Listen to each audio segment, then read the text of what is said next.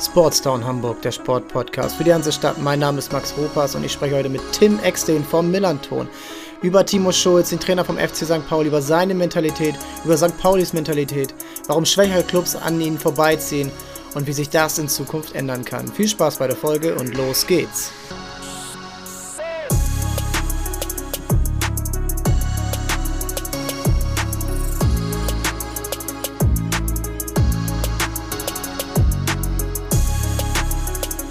Zu Gast bei mir heute Tim Exten vom Millanton, Blogger und Podcaster dort. Äh, moin Tim, wie geht's dir?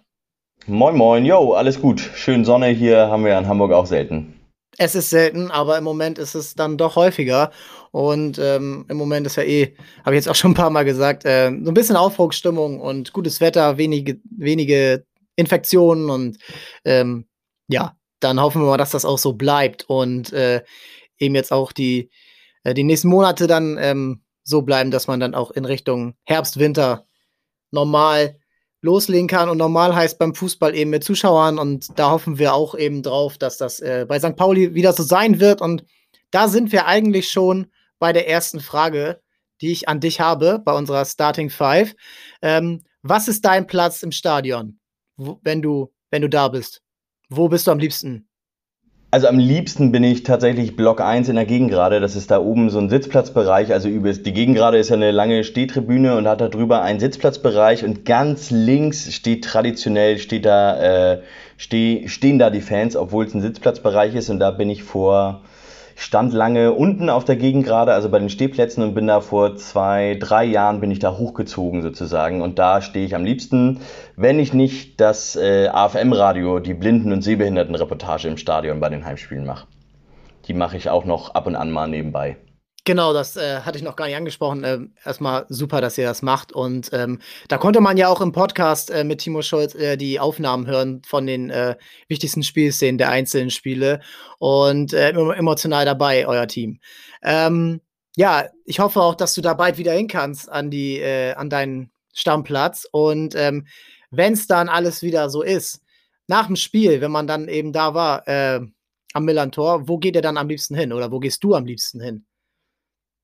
Och, tatsächlich ganz unterschiedlich, aber äh, so der erste Anlaufpunkt ist eigentlich immer der Fanladen. Der ist dann hinten in der Gegend gerade unten drin und äh, da Fanladen, Fanräume, da draußen ist ein kleiner Bierstand und äh, in den Fanräumen kann man, es kümmert sich immer irgendein Fanclub, kümmert sich immer um musikalische äh, Unterstützung und äh, Bewirtung und das ist eigentlich immer ein, ein Ausflug wert nach dem Abpfiff.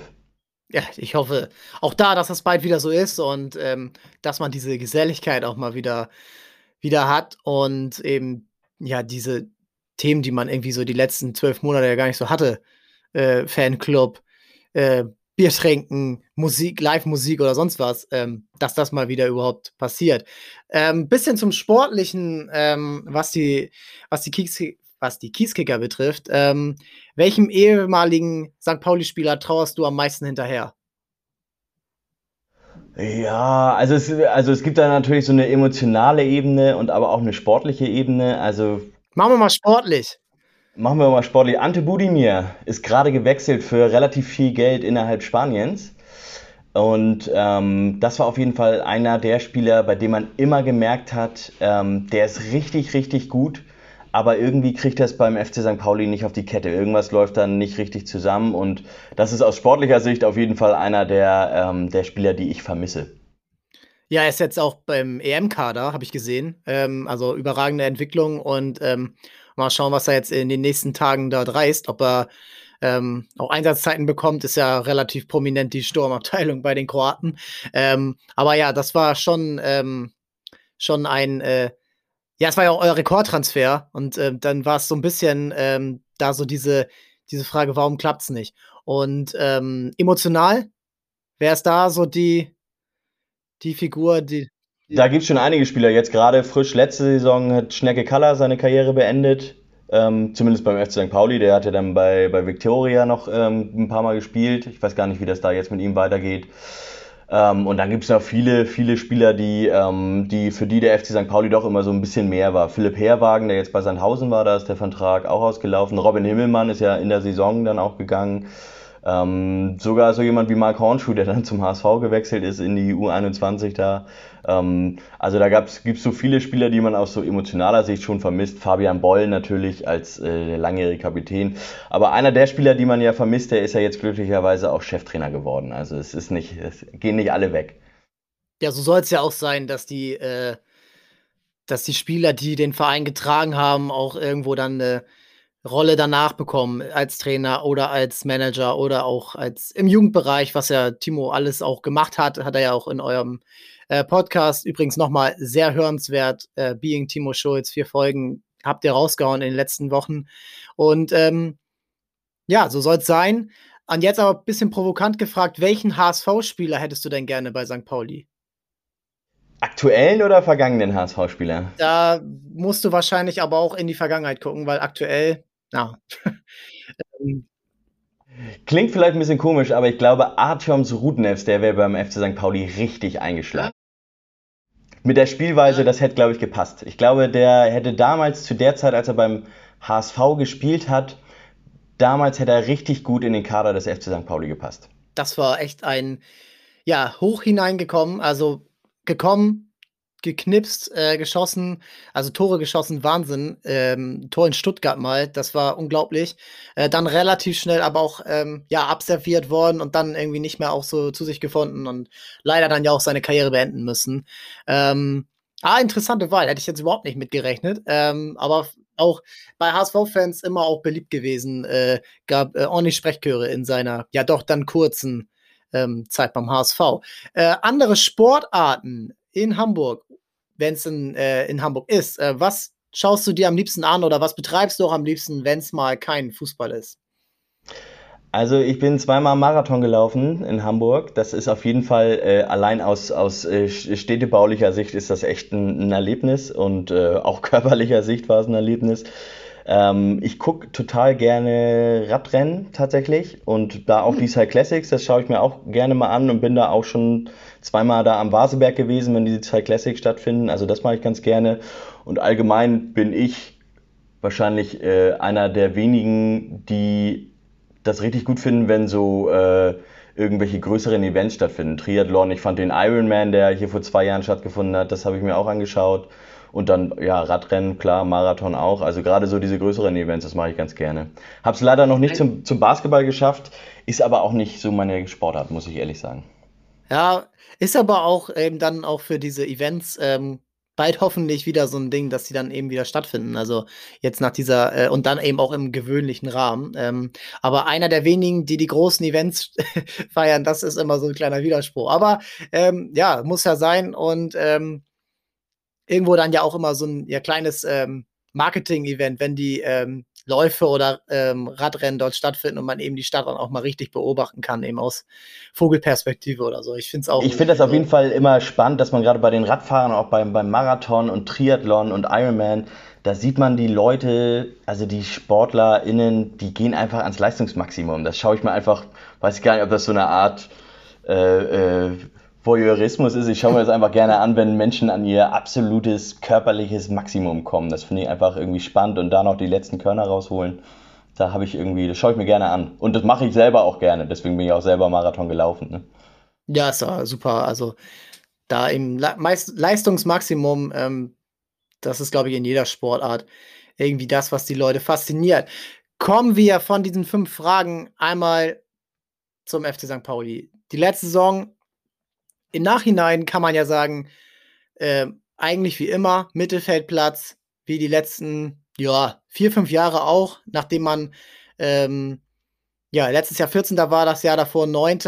Äh, aber immer auch mal wieder gute und schlechte Phasen einer Saison sich abgewechselt haben. War das in dieser Saison ähnlich? Neuer Trainer, Timo Schulz, ähm, klar, wie du es gesagt hast, langjährige Legende im Verein, Spieler, Co-Trainer, Nachwuchstrainer, äh, ja, einfach auch eben immer da und ähm, einfach ein Mann, auf den man sich beim FC St. Pauli verlassen kann. Jetzt ist er in die Saison eingetreten und ähm, du hast ihn jetzt über knapp eine Saison komplett begleitet, äh, immer wieder telefoniert mit ihm. Und ähm, was ich spannend fand, ist, wie sich die Stimmung bei dir, aber auch in diesen Gesprächen verändert hat, so wie die Saison eben gelaufen ist. Ordentlicher Start. Klar, erstmal äh, die Blamage im Pokal, dann ordentlicher Start mit vier Punkten aus zwei Spielen und dann relativ lange nichts. Und dann aber auch relativ klare Ansagen, die ich ähm, so von einem Trainer im Profifußball in so einer Atmosphäre natürlich eh noch nicht gehört habe. Und da habe ich mich gefragt, wie hat er denn so auf dich gewirkt, ähm, je nachdem, wie die Mannschaft performt hat, auch wenn mal nicht auf äh, Aufnahme geklickt wurde? Also, was schon auffällig war, ist, dass äh, Timo Schulz ist ja ein, ich würde es mal als, als relativ zugänglich äh, bezeichnen. Ne? Also es ist einfach ein zugänglicher Typ, einer, der, der authentisch rüberkommt und auch einfach authentisch ist, der äh, ehrlich ist, aber auch ziemlich, ziemlich klar in dem, was er sagt. Und ähm, erstmal waren wir oder war ich auch in den Gesprächen, die wir geführt haben, fand ich das natürlich total toll, wie offen und ehrlich er auch dann in sportlich schwierigen Phasen ähm, berichtet hat über das, was so vorgeht. Und ich habe ihn zu Saisonbeginn war es natürlich klar, dass da irgendwie der, ähm, da war, ich sag mal so, die Stimmung noch relativ gut, beziehungsweise da war noch so, so eine Vorfreude zu spüren. Und als es dann schwieriger wurde, habe ich hatte, hätte ich erwartet, dass das so ein bisschen, ähm, dass die Stimmung auch so ein bisschen gereizter wurde, aber ich hatte eher den Eindruck, dass Timo Schulz dann eher so in so eine Art Fokus verfallen ist und ähm, ganz krass nach Lösungen gesucht hat, um aus dieser sportlich schwierigen Phase rauszukommen.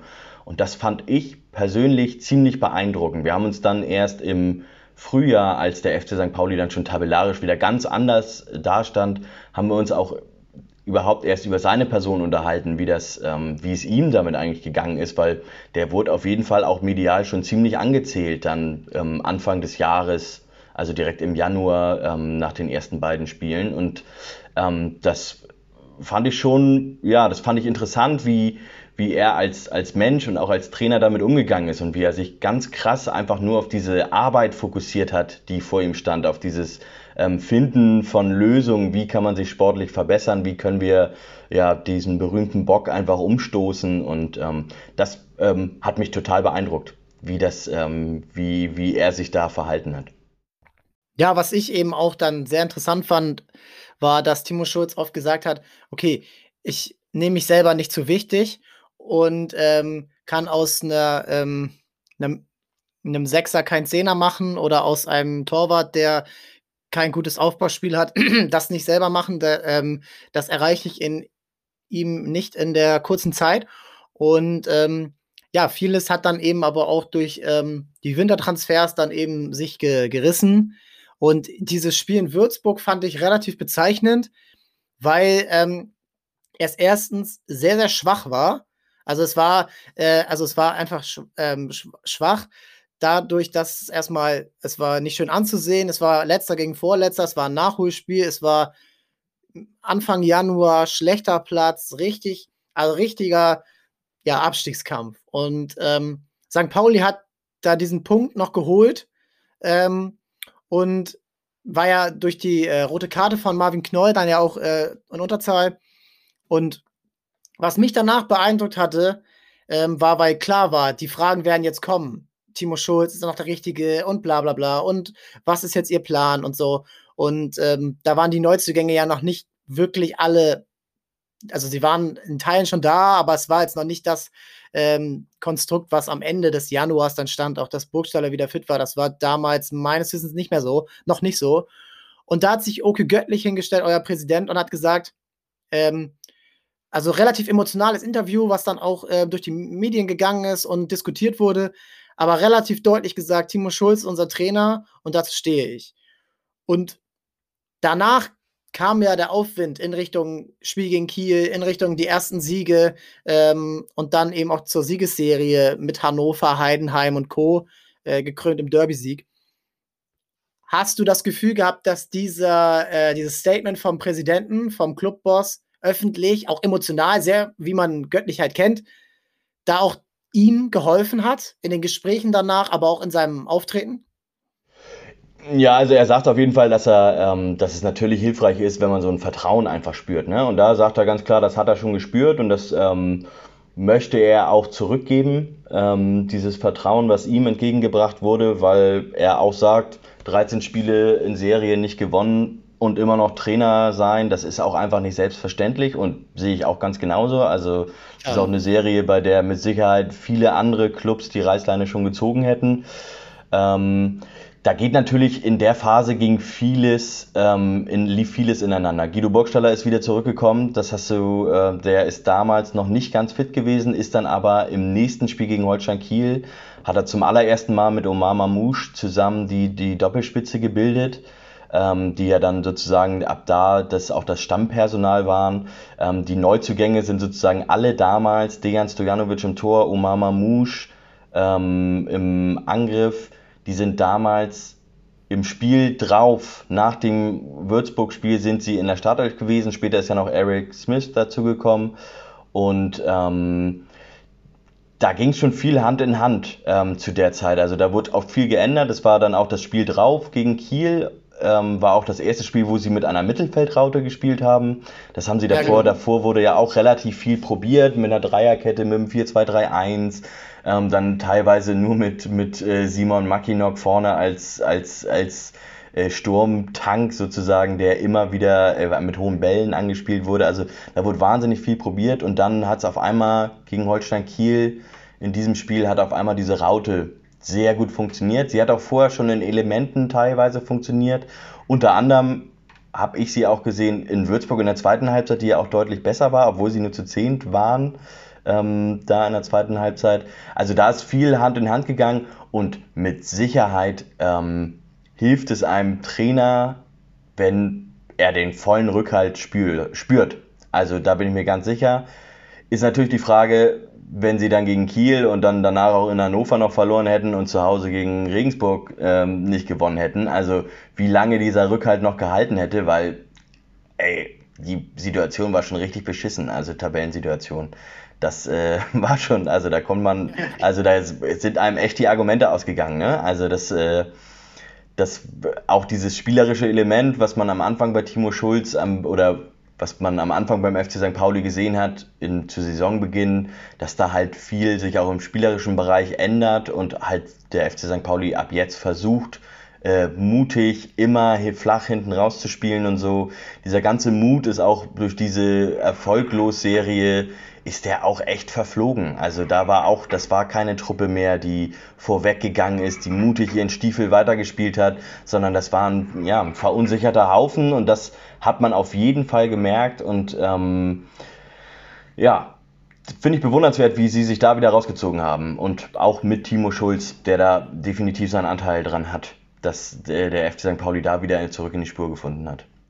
Ja, ich glaube, das ist dann aber auch, äh, man kann natürlich jetzt in beide Richtungen argumentieren, aber meiner Meinung nach ist so ein Statement auch gerade emotional und auch gerade, wenn es eben Gegenwind gibt und auch gerade, wenn dieses Interview dann Gegenwind bekommt, finde ich das aus meiner Sicht eben gerade stark, weil dann ist ja dieses Wir stehen zusammen in, auch in schweren Zeiten. So, und das hat man jetzt bei anderen Clubs, HSV zum Beispiel, aber auch ein Florian Kofeld am 34. Spieltag oder ein, ähm, ja, da, da es sind so viele Beispiele, dass einem das da gar nicht mehr konkret einfällt. Christian Titz 2018, aber jetzt auch gar nicht nur der HSV, das ist ja egal. Ähm, dass man da eben den Rückhalt äh, nur dann eben bekommt, wenn es einem dem Manager oder dem Vorstand dann eben auch selber in den Kram passt. Und das fand ich beeindruckend, dass man sich da auch selber eben die Angriffsfläche genommen hat äh, oder sich der Angriffsfläche eben gezeigt hat. Äh, und dann eben in Richtung ähm, Rückrunde eben dann durch diese Neuerungen, die du auch gerade angesprochen hast, taktisch, personell, dann eben diesen St. Pauli-Spirit wieder hatte. Dieser, wir, wir gehen vorne rauf, aber wir spielen auch Fußball und die Einzelkönner, Mamouche, Salazar und Guido Burgstaller ist, auch wenn er nicht dieser typische Einzelkönner niemand würde ihn als Einzelkönner bezeichnen, aber er ist ein Einzelkönner, weil er der Einzige ist, der das kann in dem Kader, aber auch fast in der zweiten Liga. Da gibt es maximal fünf weitere Stürmer, die auf dem Niveau spielen.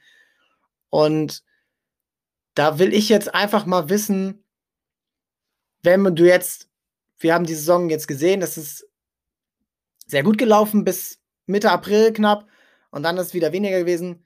Wenn du jetzt in die nächste Saison schaust, auch ähm, die Abgänge berücksichtigst, wie Salazar, wie ähm, Stojanovic im Tor und wie Mamouche, wie nachhaltig glaubst du, ist diese Entwicklung, die man jetzt in der Rückrunde gesehen hat, äh, für 21, 22?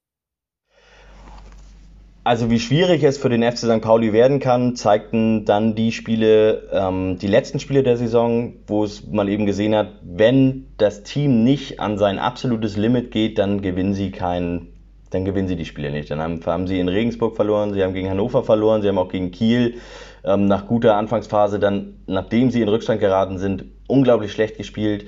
Da hat man einfach gemerkt, wenn dieser ja, weiß ich nicht, dieser Flow nicht da ist oder sie auf jeden Fall nicht diesen maximalen, diese maximale Leistung abrufen und absolut am Limit sind, dann hat der FC St. Pauli es schwer. Und definitiv wird es noch schwerer dadurch, dass ein Spieler wie Rodrigo Salazar fehlen wird. Ne? Gerade mit diesem, mit der, in der Mittelfeldraute auf den Halbpositionen, das ist tatsächlich so ein, so ein ähm, ja, so ein Knackpunkt könnte das sein. Diese Positionen müssen auf jeden Fall gut besetzt werden, damit man da ähm, auch zukünftig äh, in der nächsten Saison mitspielen kann. Wenn man sich die zweite Liga jetzt allgemein anschaut, dann muss man ehrlich bei den Absteigern sagen, dass ja, es wird sowieso eine brutale Saison. Ähm, das hat man aber auch in den Jahren zuvor auch immer gedacht bei den Absteigern, die runterkamen, dass die Saison brutal ist und dass man irgendwie sagen, dass man irgendwie davon ausgehen müsste, dass die, die Aufstiegsplätze schon vergeben sind.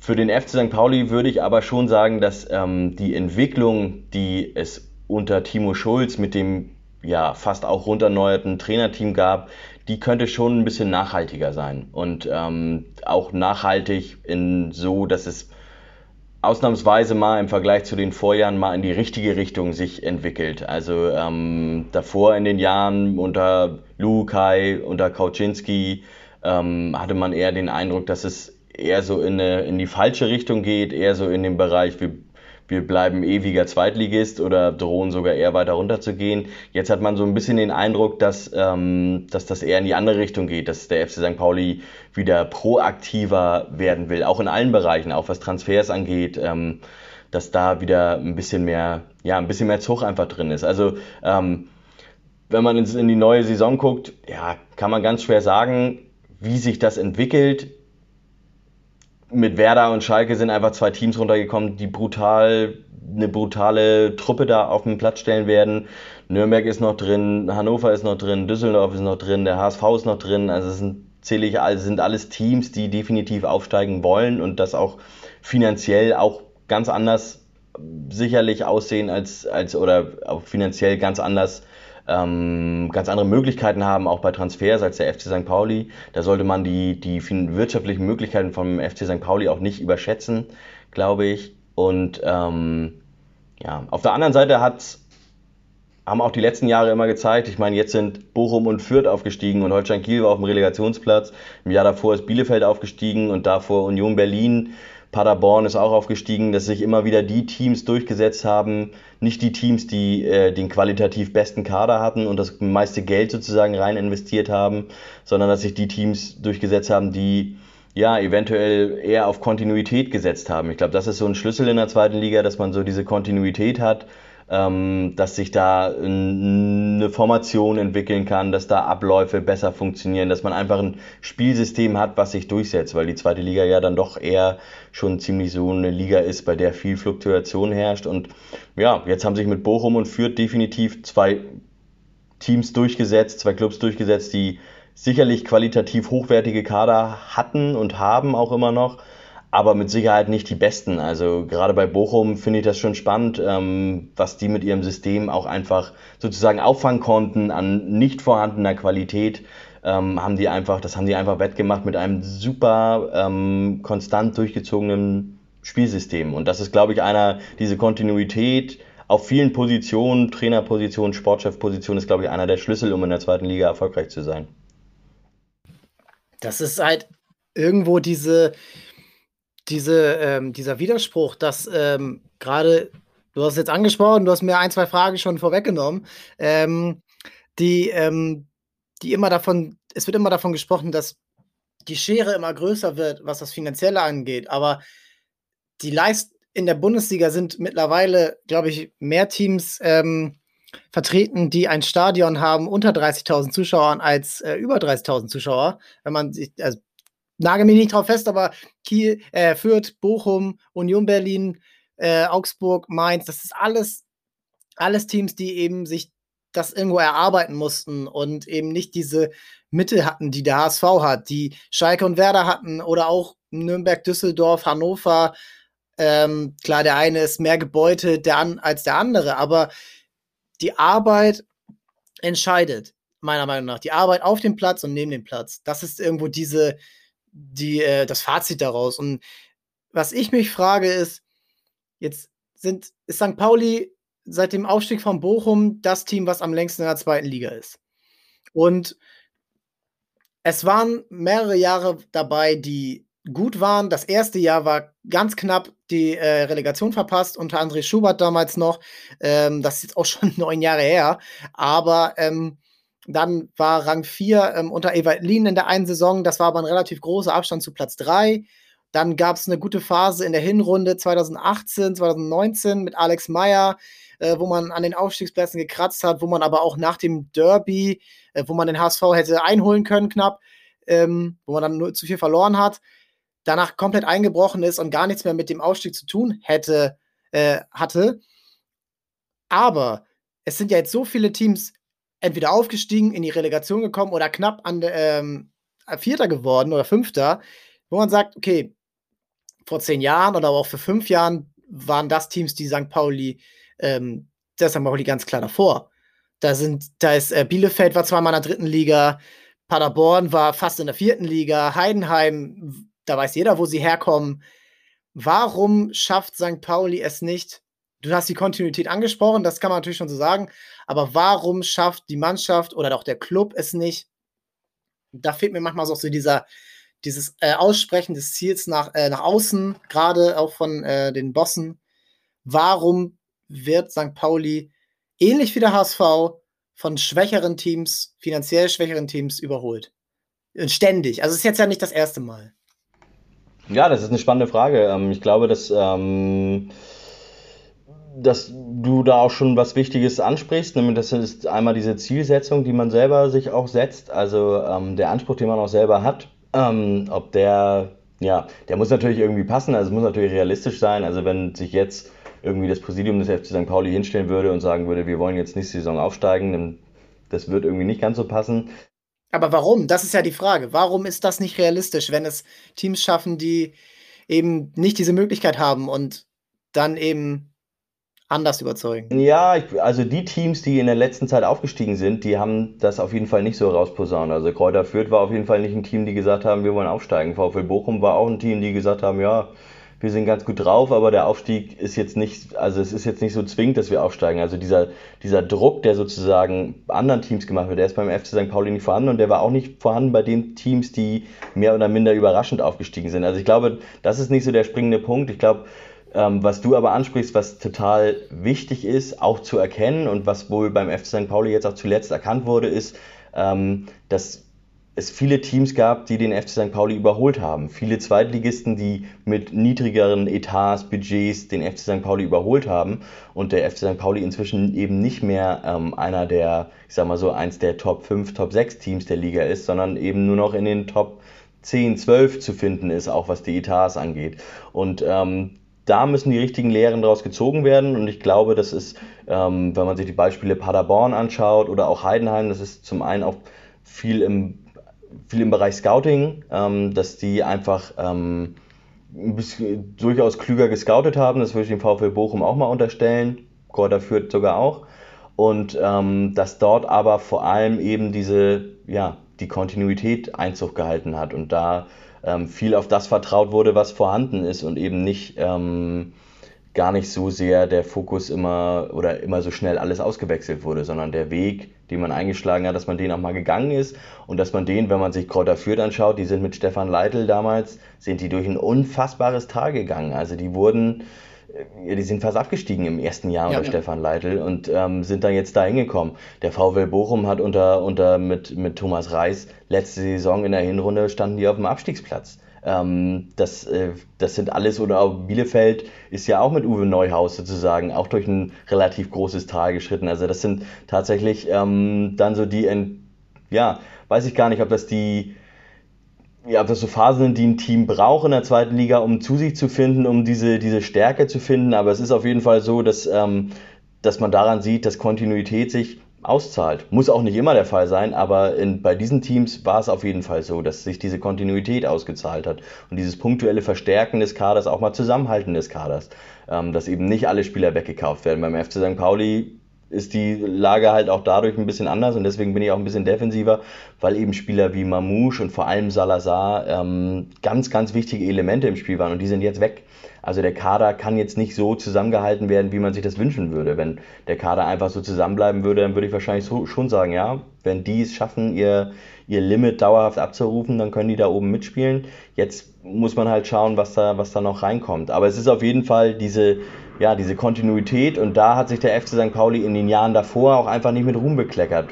Ähm, die Phase Lukai war eine ganz schwierige, sie ist ja nach weniger als einem Jahr beendet worden unter Kauschinski und Stöver hat vielen, glaube ich, die, diese, eben was du angesprochen hast, diese Fantasie gefehlt, dass damit mit dieser Konstellation ähm, ein Aufstieg in die zweite Liga, in die erste Liga geschafft werden kann.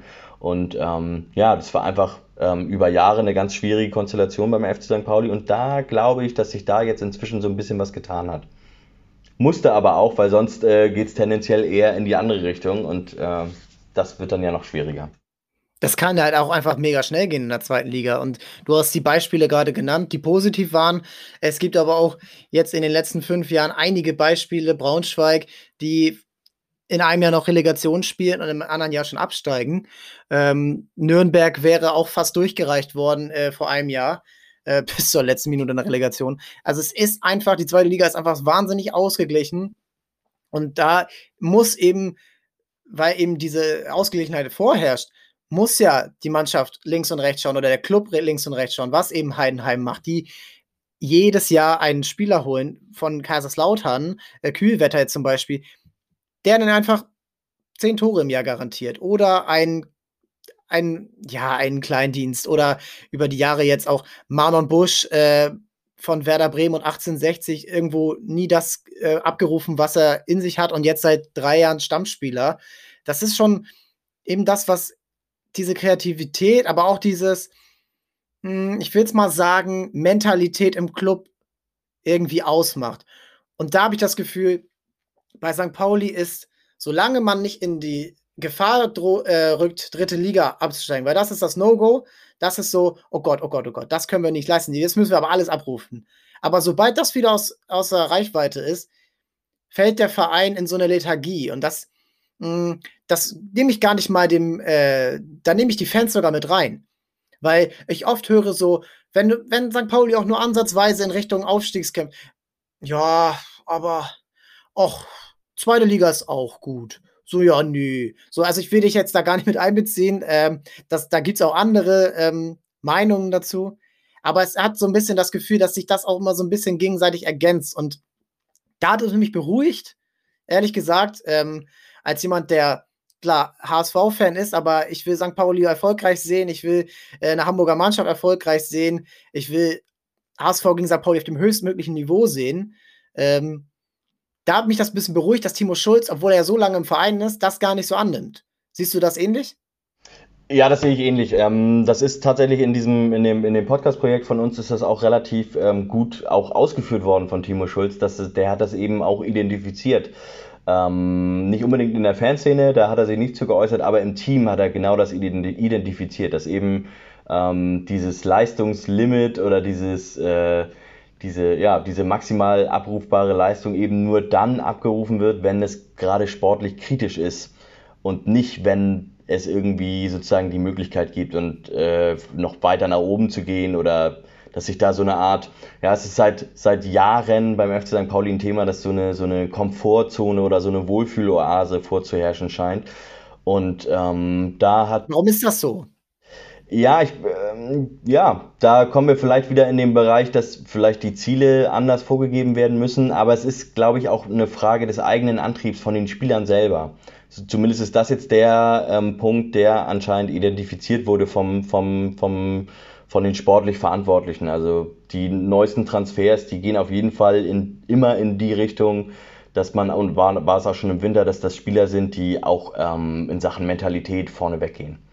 Ähm, das war, glaube ich, ist, glaube ich, einer der Punkte, der ähm, über Jahre beim FC St. Pauli nicht gepasst hat, dass man eben Spieler hatte, die nicht nur auf dem Platz in sportlich schwierigen Phasen, manchmal sogar noch eher sozusagen in so einer Art Schneckenhaus sich zurückgezogen haben und dann eher fehleranfällig wurden, sondern die auch, ähm, auch dann, wenn es, ja, wenn man, ich sag mal so, wenn man bei Jan Regens, Regensburg spielen muss, die einfach körperlich, physisch super unangenehm sind, die diesen, dieses Spiel einfach annehmen.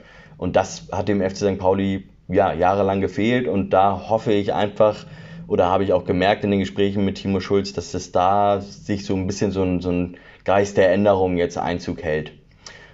Und da, ja, weiß ich nicht, die Fanszene kann man davon, ja, die kann man vielleicht da so ein bisschen mit, mit reinbeziehen. Gibt es mit Sicherheit einige. Ich persönlich will auf jeden Fall aufsteigen. Ähm, hab da natürlich jetzt gerade in dieser Saison, wenn man sich die Zusammensetzung der zweiten Liga im Vergleich zur ersten Liga anschaut, ist aus, naja, ich fahre auch gerne auswärts, aus, äh, aus äh, fahrtechnischer Sicht ist es auf jeden Fall attraktiver in der zweiten Liga zu spielen. Ähm, aber das bedeutet natürlich nicht, dass ich mir nicht maximalen sportlichen Erfolg für den FC St. Pauli wünsche. Nee, klar, also das ist irgendwo, ist es eigentlich auch in jedem drin. Und ähm, was mich da so ein bisschen äh, auch gar nicht mal auf St. Pauli bezogen gerade so stört, ist dieses, ja, die zweite Liga wird jetzt voll geil oder so, aber letzten Endes sind das jetzt alles Clubs, die, die abgestiegen sind, die einfach über Jahre lang sch schwache Arbeit leisten. Und diese, das jetzt in sich, in diesem Selbstmitleid suhlen, das macht ja überhaupt keinen Sinn. Und jetzt sich da so, das macht überhaupt keinen Sinn. Das ist eher Satire fast schon. Ähm, und ich hoffe äh, für beide Hamburger Clubs, dass die sich da so ein bisschen von ähm, lösen, aber auch eigentlich auch für jeden anderen Club, dass das trotzdem, das kann natürlich geil werden mit allen Fans und wenn jetzt wieder Fans dabei sind, Auswärtsfahrten, wie du es gesagt hast. Natürlich ist das attraktiv hier, ähm, dann immer volle Hütte zu haben. Aber dann will man ja auch was bieten als Spieler. Und das muss eben kommen. Und mir fallen da relativ viele Parallelen auch zum HSV auf dieses, äh, wenn mal was erreicht ist, dann, dann rauen wir uns wieder aus und dann, das muss auch aus einem selber kommen. Das wird bei beiden Clubs jetzt seit Jahren gesagt, obwohl Spieler, Trainer und Manager sich wechseln. Und da habe ich das Gefühl, diese Kulturveränderung kann nur von innen kommen. Und wenn Timo Schulz das erkennt und wenn Andreas Bordemann das erkennt und wenn auch Oke Göttlich, auch wenn er jetzt schon, wie lange Präsident ist, für sieben Jahre oder so, ähm, dann kann das was werden und dann kann das auch auf die Mannschaft übergehen und dann geht das auch auf die Fanszene über. Und mh, mm, so ein bisschen finde ich, ähm, bei St. Pauli ist es auch jetzt so in Richtung ähm, Corona-Pandemie so, dass dieser Verein doch dann noch mal mehr von den Fans lebt als andere Traditionsclubs, die auch viele Fans haben, also ein volles Haus haben. Und gerade bei St. Pauli fehlt dann die Atmosphäre vorm Spiel durch Headspace, durch die, ähm, durch die Fangesänge, durch die Choreos, durch auch die politischen Statements ähm, hat. Und dann aber auch bei, durch diese ganze Atmosphäre auch auswärts, finde ich so ein bisschen. Glaubst du, dass das nochmal den Kick geben wird im Vergleich zu anderen Clubs mehr? Also, dass sie dann eben diese, äh, diese extra Energie haben können? Also ich glaube auf jeden Fall, dass, ähm, dass diese Sieglos-Serie mit 13 Spielen in Folge, dass es das so nicht gegeben hätte. Ähm, das sagt Timo Schulz bei uns in dem Podcast auch relativ eindeutig, dass er das auch vermutet, dass gerade so diese, diese engen Spiele, die dann auch gerne mal 2-2 in der Hinrunde ausgegangen sind ähm, oder ähm, die dann knapp verloren wurden, dass das nicht passiert wäre oder dass das mit so, mit so einem Push von den Rängen, dass das vermutlich... Ähm, mhm äh, auch Punkte gekostet hat, auf jeden Fall. Also das, das leere Stadion, das sagt er ganz ehrlich, das hat den, hat, hat den FC St. Pauli wohl etwas mehr belastet als, als andere Clubs. Allerdings hat er, hat er auch betont, dass es wohl auch einige Spieler gibt, die im leeren Stadion vermutlich ein bisschen besser performen als, als im vollen Stadion, weil sie eben nicht ganz so diesen Druck spüren. Aber auf den FC St. Pauli bezogen hat er schon klar gesagt, dass, ähm, dass es da wohl, äh, ja, dass da diese, diese Symbiose sozusagen, dass die nicht stattfinden konnte, das hat den, hat, den, hat den Club Punkte gekostet. Und das würde ich auch mitgehen, also das würde ich auch vermuten. Na, dann hoffen wir auch mal, dass das irgendwo die nächsten, die nächsten Jahre dann auch wieder besser wird. Ähm, jetzt aber kann das natürlich auch nicht funktionieren, wenn ähm, auf dem Platz nichts, äh, nichts passiert, also nichts Gutes passiert. Und du, wir haben den Kader schon leicht angesprochen, Salazar, Mamouche wechseln. Es sind Leihspieler, da spricht man aber auch wieder davon, äh, gutes Scouting, da kann man die Spieler eben verpflichten und man hat sie dann äh, längerfristig und man kann daraus noch finanziellen Gewinn machen. Ähm, jetzt sind schon einige Transfers gekommen. viele Spieler sind auch noch da. Was, was erwartest du dir spielerisch nächstes Jahr und wo, wo ist der größte Hebel, den man setzen muss, wenn man sagt, okay, wir wollen, wir wollen ähm, ja die Saison erfolgreich gestalten. Klar, das Spielerische muss irgendwo ersetzt werden, was die Abgänge geleistet haben. Aber wo kann man als Mannschaft eben da eben gegenwirken? Also ich glaube, dass ähm, der FC St. Pauli hat jetzt einen Linksverteidiger verpflichtet mit Lars Ritzka, der aus der dritten Liga kommt, der ähm, ganz hervorragende, mit ganz hervorragenden äh, Arbeitszeugnissen von seinem Ex-Verein sozusagen ausgestattet wurde.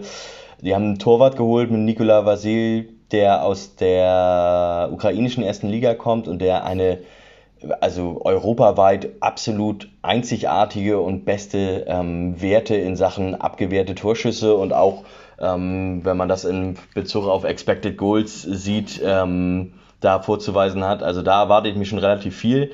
Ähm, haben sie jetzt noch einen, einen Innenverteidiger verpflichtet, der bei Wien Wiesbaden gespielt hat. Das ist ja sowieso so eine Connection, die sich aufgebaut hat zwischen Wien hm. Wiesbaden und dem FC St. Pauli. Da sind ja Maximilian Dittgen und Daniel Kofi Giré, sind letzte Saison zum FC St. Pauli gewechselt und Kevin Langford und Florian Carstens spielen jetzt bei Wiesbaden. Also da ist fleißiges Spielertauschen angesagt.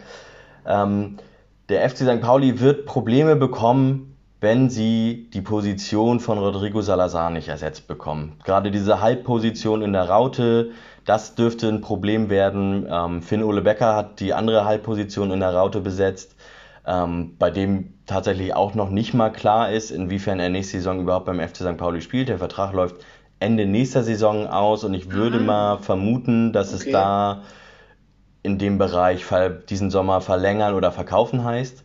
Und von der Verlängerung äh, habe ich noch nichts gehört und es sind schon so die ersten Gerüchte aufgeploppt in Richtung ähm, Transfer. Ähm, diese Halbpositionen, die müssen auf jeden Fall besetzt werden.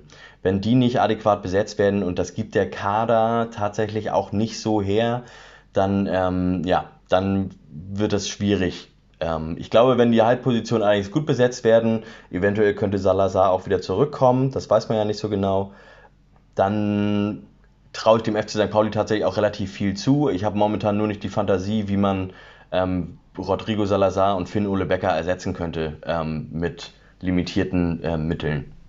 Ja, da kommt dann auch nichts nach wahrscheinlich. Also, oder auf welche Spieler, die jetzt eher in der zweiten Reihe waren, kommt es da am meisten an? Also ich persönlich rechne ähm, relativ viel mit Lukas Daschner, der allerdings weiter vorne spielt, der eher so im 10 spielt, eventuell sogar eine zweite Spitze spielen könnte. Der ist letzte Saison oder vor der letzten Saison vom MSV Duisburg aus der dritten Liga gekommen, hat ähm, körperlich enorm zulegen müssen. Also es war ähm, so ein richtiger Spargeltarzan, würde ich fast mal behaupten, als er gekommen ist. Und der hat inzwischen auf jeden Fall ordentlich an, an Muskelmasse zugelegt im Körper. Ähm, von dem erwarte ich mir viel, weil der wenn der den Ball am Fuß hat, Dinge vollbringen kann, die andere definitiv nicht vollbringen können ähm, und Pässe spielen kann, die andere nicht spielen können. Ähm, da erwarte ich mir relativ viel. Ich erwarte auch relativ viel von Afis Aremu.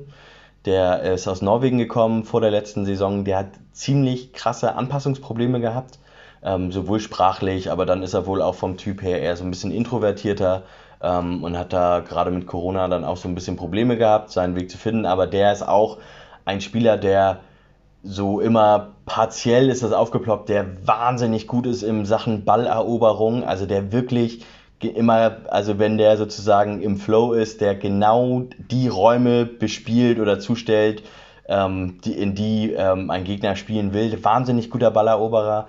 Von dem erwarte ich mir auch eine ganze Menge. Und dann hat der FC St. Pauli ja schon im Laufe der Rückrunde ähm, Eric Smith aus einer, da sozusagen aus der Laie einen Kauf gemacht, da eine Kaufoption gezogen, die für den Spieler, glaube ich, bei 600.000 Euro lag die oder ungefähr bei einer halben Million, für den Spieler einfach ja fast schon ein äh, viel zu niedrig ist. Also eigentlich hätten die den schon kaufen müssen, selbst wenn sie ihn gar nicht über die Saison hinaus haben wollen würden, um ihn dann direkt weiter zu verkaufen. Der einfach zwar nur fünf Spiele gespielt hat und dann auch verletzt war, weil er wohl auch ein paar Probleme hat, vor allem ähm, mit der Umstellung auf auf, ich sag mal, auf den Naturrasen äh, vom, der ist, er hat ja vorher in ähm, Schweden gespielt, da hat er viel auf Kunstrasen gespielt und ist jetzt auf Naturrasen umgestiegen. Ähm, der hat auch, äh, spielt, hat dann auf der 6 auch echt spielerische Elemente, die dem FC St. Pauli auch gefehlt haben ähm, in, der, in der Hinrunde. hat er damit reingebracht. Also das sind so die drei Spieler, von denen ich mir persönlich den größten ähm, Sprung erwarte. Und wenn das dann noch zusammenpasst mit einem Igor Matanovic, der vorne im Sturm ist, der jetzt, glaube ich, gerade erst 18 geworden ist, ähm, der definitiv meilenweit das größte Talent ist, was der FC St. Pauli seit Jahren in seinen Reihen hatte. Ähm, wenn der zündet, dann ja, dann kann man auch die Fantasie haben, dass da noch viel, viel mehr geht. Auf jeden Fall. Aber dafür müssen halt gewisse Transfers auch getätigt werden. Also diese Halbpositionen, die offenen, die müssen besetzt werden, sonst funktioniert das nicht. Ja, es ist immer wichtig, gerade, also jetzt ein bisschen Nerd Talk, aber Raute ist einfach abhängig davon, was du für individuelle Spieler hast und die müssen eigentlich schon ein bisschen besser sein als der Durchschnitt. Und ähm, ja, auf Bürgstaller wird man sich auch natürlich erst wichtig als Anspielstation, als ähm, ja auch Fixpunkt für die jüngeren Kollegen. Aber ich würde jetzt mal die gewagte These aufstellen, dass das nicht erwartet werden kann, dass ein Jahr noch so durchzieht. Äh, er ist nun mal schon älter und länger verletzt gewesen. Ähm, und dann eben Matanovic zu haben, der dann eben den nächsten Schritt gehen kann, hat ja schon ein, zwei Tore gemacht. Äh, das wäre natürlich mega gut. So zum Schluss, was du, ähm, was du so ähm, jetzt nicht nur aus diesen Podcast-Folgen oder Aufnahmen auch ähm, gezogen hast, aber auch generell, wenn du jetzt dir die letzten, ja, die letzte Saison anschaust, was gibt dir am meisten Mut und was bedrückt dich am meisten, wo du sagst, okay, das ist immer noch dasselbe? Ähm, vielleicht fangen wir mit dem Negativen an, ähm, wo du sagst, okay, ja, da sehe ich leider auch unter dem neuen Team noch keine Entwicklung. Und dann, was ist dann das Positive danach? Also, ähm, dieser Punkt äh, Mentalität sozusagen, dass der FC St. Pauli gerade am Ende, als es dann wirklich um nichts mehr ging, ähm, ja, die Spiele teilweise gefühlt so ein bisschen hergeschenkt hat, das fand ich schon enttäuschend, weil das etwas war, was ähm, was wir viele Jahre vorher hatten beim FC St. Pauli und was auch immer wieder kritisiert wurde und was ich einfach, ja, das ist einfach enttäuschend. Ich finde das einfach enttäuschend, wenn, wenn Teams so wirken, als wenn die Spiele herschenken, weil ihnen da ein bisschen mehr Gegenwind entgegenkommt, als sie erwartet haben. So, ne? Das ähm, fand ich enttäuschend und da hatte ich eigentlich gedacht, dass das Team da schon einen Schritt weiter ist. Sind sie vielleicht auch, vielleicht ist dann auch, gerade weil die Situation so besonders kritisch war, auch einfach der Druckabfall ganz enorm gewesen. Ähm, da habe ich einfach, also da hoffe ich sehr, dass dieses, dass man dieses Gesicht des FC St. Pauli sozusagen nicht mehr jetzt in der nächsten Zeit nicht mehr wieder sieht. Ähm, spielerisch hat sich der FC St. Pauli echt wahnsinnig entwickelt, ähm, eben von einem Team, was sehr, ich sag mal so, ähm, sehr viel Fehlervermeidungsstrategien gefahren hat, ähm, hin zu einem Team, was selber das Spiel bestimmen will und was selber auch sozusagen sein Spiel durchdrücken will. Davor war es immer ein so ein eher abwartender Ansatz und ähm, gerade dieses 4-2-3-1 unter Markus Kauczynski und was auch Ewald Lien hat spielen lassen, das war ist echt so, ein, so, ein, so eine Formation gewesen, die wirklich also nur darauf ausgerichtet ist, ähm, defensiv die, diese berühmte Kompaktheit zu haben und dann offensiv da vorne irgendwie einen reinzudingeln, aber es fehlte über Jahre fehlte sozusagen diese Kreativität, diese Fantasie, wie genau vorne eigentlich irgendwas passieren sollte, sondern da war es dann immer so der Gedanke, dass man da, ja, irgendwie kriegt man da vorne schon einen reingemurmelt.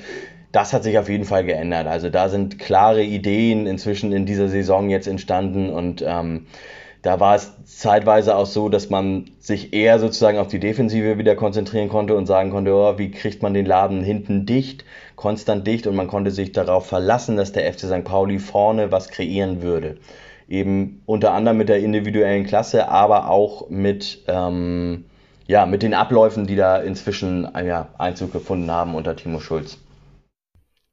Das ist doch mal ein Fazit, was sich lohnt, äh, anzuhören und aber auch zu sagen, okay, zwei Punkte, die man eben ansehen kann und sagen, wir wollen mehr, wir tun mehr, aber es fällt immer noch schwer, auch bei Gegenwind eben diese Mentalität aufrecht zu erhalten.